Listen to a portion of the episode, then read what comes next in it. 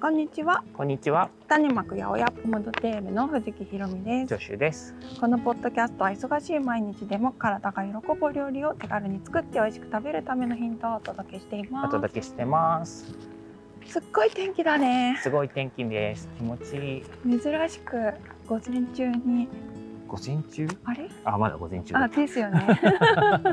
ギリ午前す中っね。ごい珍しく午前中に撮ってま はすーい。昨日ねすごい一日中雨でねそうだね。あんまり歩けなかったもんそうね。なんだよねっていうかもうあれですよ今さ農作業がすごくいろいろ進みやすい気候になってですねあー、おあのご自宅の庭とか。そうそうあの研修畑と農か場とかのうんはいそうそうだからあの最近ほらルーティンワーク仕事終わった後にさ、うんしかも日が短くなってきちゃったかうら、ん。もうなんかがむしゃらに農作業してるとさうん草取りとかしてるとうさ、んあの疲れ果てちゃってたんだよね。風強い日があったりとかでで遅くなっちゃった、草刈りしてたんだね。そうそう草刈りめっちゃできたねもう本ね、当にいいよ気ね分いい。この時期はね、こう人間のさ、草刈りの方がさ、草の再生よりもさ、うんこう上回れるからこう、うんやってやった感あるよ、 ね、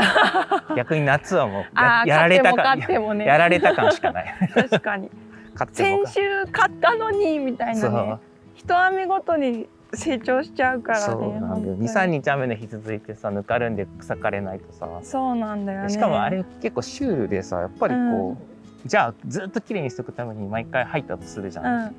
結局道具機械使うからさ、うんあのある程度の面積だと、うんもうどんどんガソリンが燃えていくよそうなんだよそうななんんかですげえシュールだなってやっ機ぱ械思をう使うっていうことはイコール燃料を使うってことなんだよねそうだからできればやっぱりね理想的には有用植物でさ、こう被膜されてる状態ってのは一番いいよね。そうなんだよねお庭作りとかはよく考えるよねう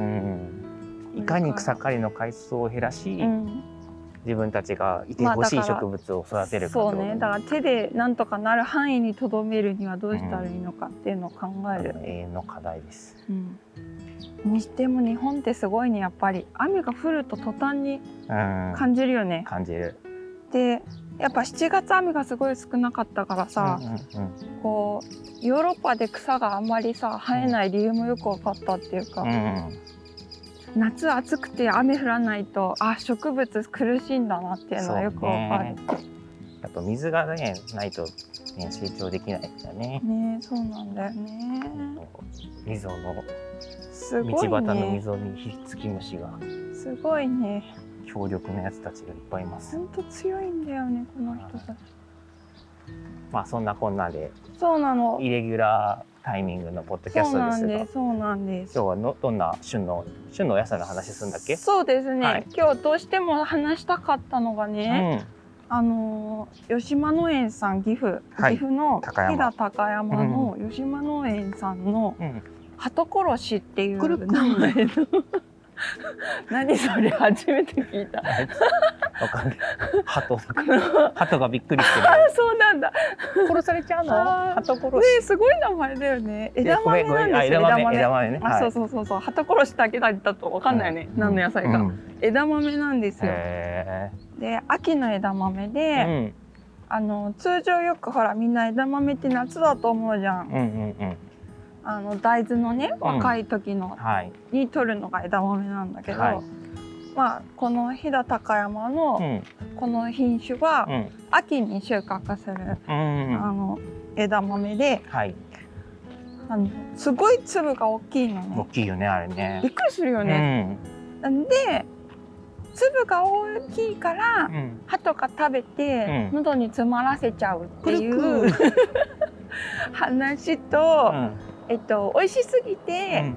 鳩が食べ過ぎうて、ん喉に詰まらせちゃうってくいう両方のこう由来があるんだって、へー鳩殺しっていう名前に。なるほどね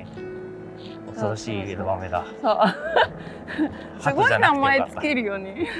鳩じゃなくてよかった、よかったです。人間でよかった。そうそんなそうでね、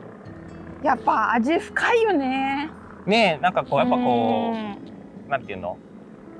まあ、枝豆もさ普通の新種っていうか夏に食べるやつもさ出始めはさみずみずしくてさ、だんだんさコクが出てくるじゃない、そのコクがめっちゃこうんう、ギュッて詰まった感はあるよね。すごいんだようね、んもちろん甘みだけじゃなくてさ、うん香りとかうさ、んこうコクがあるんだようんうんうんね、それをちょっとでしかもねこの枝豆がすごいとこすごいっていうか、うん貴重なところうは、ん1年間でこの10月の最初の1週間うんしか出荷されないんですようんうんうんうん一週間だけなんだ。そうなの、もう瞬か一瞬。そう別に狙ったわけじ ゃない今のは。いつも言ってんじゃん、そあ、れ。そうだ。はい。そうだから、あのー本当うんに食べれるタイミングうがん。一瞬なのね。なるほどね。だから、それをでも今週、今年は、うんあのー先週、あ、先週のお客様と、はい。今週のお客様と両方にお届けできそうなんあー、で、タイミングよくね。そう、タイミングよくね、たまたま。すごいすごい。たまたまなんです、これも。だから本当に嬉しくて、うんこれはちょっと話しておかなきゃと思ってうん。撮っておりもまうラッキーな人しか食べれないやつだねす。。そうそうそうそうそうそう。美味しいよね確かにいね。やーあれは美味しい深みがあって。ちょっとお断りしておきたいのが、うんあのやっぱ無農薬うん。で育っているのもあって、うんアンド品種特性もちょっとあるらしいんだけど、うんこうちょっと虫食いうんの跡うんとかが多いんですよ、うんうんそのちょっとあドキッてするうんさやももしかしたらうんあるかもしれないんです人によっては、なんだけど、人によってはってい うか豆によってはでしょあ豆によっては人じゃないうん、ででも結構中まうんでその影響が及んでいる枝豆さんは実は少なくて、私がちょっと今料理してみた感覚で言うと全体の5%ぐらいうんうんにごくたまにちょっと中まで茶色っぽい粒の子がいたりするかなっていう感じで、まあ、そういう粒があることはあらかじめご了承くださいと。はいでも美味しいからね許してくれると思うん確かにあの味は他にないからねういやそのー他にないって大事なんだすよごいね味がねうん、やっぱこう唯一無二感うんそうねそれは守りたくなるよね自そう家採取したくなるようね、んそうあ100年続いてんだって、えーすごいねうん、その地域ですご伝い統品種うん、残していかないとういけないん、だからそこの地域の方たちはみんなそれぞれもしかしたら自家採取されてるのかもしれないんだけど、まあ前も多分ポッドキャストでも話したと思うけど枝豆自体がやっぱ無農薬が難しいんだよねそもそそうもねどうしてもね、うん虫がチューチューすんだよねよくなんかそうです昔お客さんに言われたの枝付きうんでとかって枝付きって全部綺麗な状態ってもう奇そう跡なんだよねまあ無理だよね。うとてもじゃないけどん農薬じゃとてもじゃないとやっぱせん だから枝豆がやっぱこうこやや高級になるのはこう専科とかがすごい大変だかそらうとなか思うんんだだよよね。ね。でしかも、うんその枝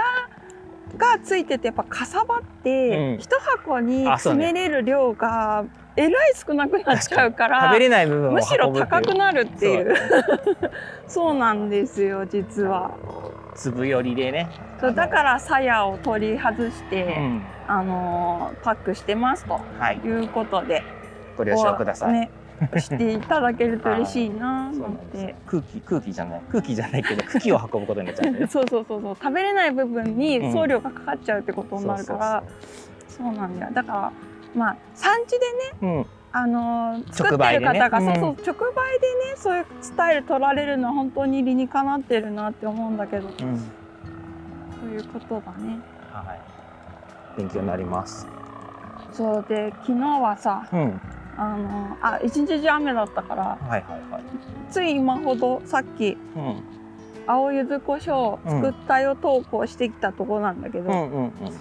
柚子胡椒自家製でそうそうそう作り毎ま年したうち仕込んでんだけど今年は初めて青柚子で仕込めたんだよねうんうんうん。いつも完熟のさ黄色い柚子でうち仕込んでるじゃないずっそとうだずねっと、まあそもそもみんなのイメージで言うと柚子胡椒ってさ青いイメージだと思うんだけど、うんうんうんなんかまあ別に青さにこだわらずいろんな柚子胡椒を自家製でも作れるよって話だよそうね。そうそうそう。あのー本当に青い瞬間、柚子が青い状態の時に、うん青唐辛子があるっていうタイミングも結構なかなか奇跡で、うんフレッシュな青唐辛子と、うん青柚子がいい感じにちょっとふ大きくなり始めるっていうタイミングがうんうん、結構ね一瞬難なんしだいね。そう一瞬なん、それも一瞬なんだようね、んだからいつもああだこうだしているうちに、うんすぐ柚子が黄色くなり始めるわけですよ、はいはいはい。そうするとあ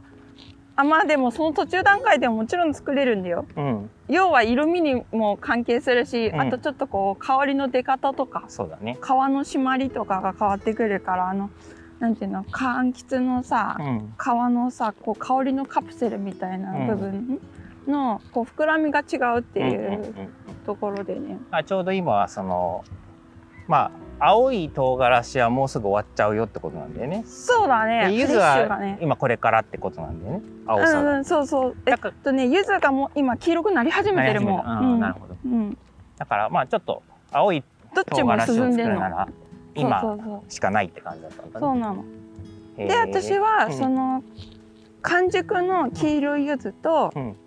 完熟の唐辛子うんで黄色くなる品種があってう、んうんその黄色と黄色を合わせた黄色い柚子胡椒っていうのを結構毎年作ってたんだようんうね。ん。まあ場合によっては今年も作るの。あ今年は黄色い唐辛子があんまないすんのか。ごい少ない要はほら雨がなくて うんあの子も背丈が全然伸びなくてそう必か死になんか一株に数個ずつしかなってないっていうんううんう ん。いう状況だからそれは難しいなと思ってまてた。来年ってことだね。そうなんです黄色だから今年は農家さんの力を借りてサントうんファームさんの青唐辛子で作ったんだけど、ううん、ちょっと作り方簡単に紹介してよ。えっとね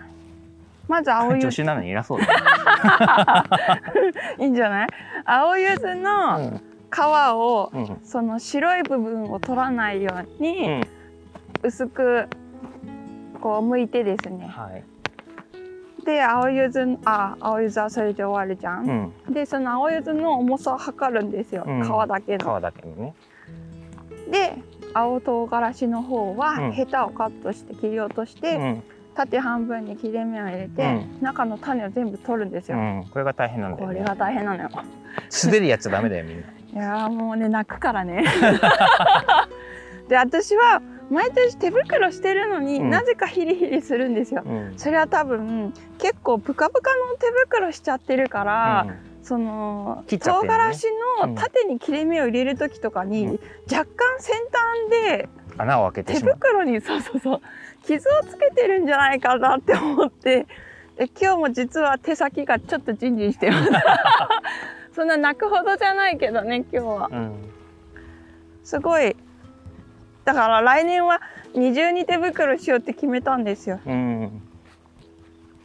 でえっ、とごめんね話残しようっていいえ皮を測ってで唐辛子をそうそうあの唐辛子の辛さにもよるんだけど、うんまあ辛いのが好きな人は青柚子の皮の重さと同じぐらい一対一。うん入れてもらって、うんもうちょっとマイルドにしたかったらその唐辛子の量を減らしていけばいいわけで、うんうんヒロさんはどれぐらいにしたの？私はもうなんか目の前にある材料を全てやったらそうなったっていうバランスなのね今年測ってません。いやいやでも重さはもちろん測ってあの、う覚書きにも書いてあるよ。ああでも狙ってるわけじゃないって狙ことっね。うん、なんとなくこのぐらいまでいけばいいなっていう目目安はもちろんあるよ、はいはいはいはい。それで自分の畑の黄,、黄色の唐辛子がまだ黄色く慣れてない子をちょっと足したりはしうんた、うんうんでそれを切って次どうすんだっけ半分に割って種取って、あで柚子とん唐辛子とあとうん塩が20%、うん、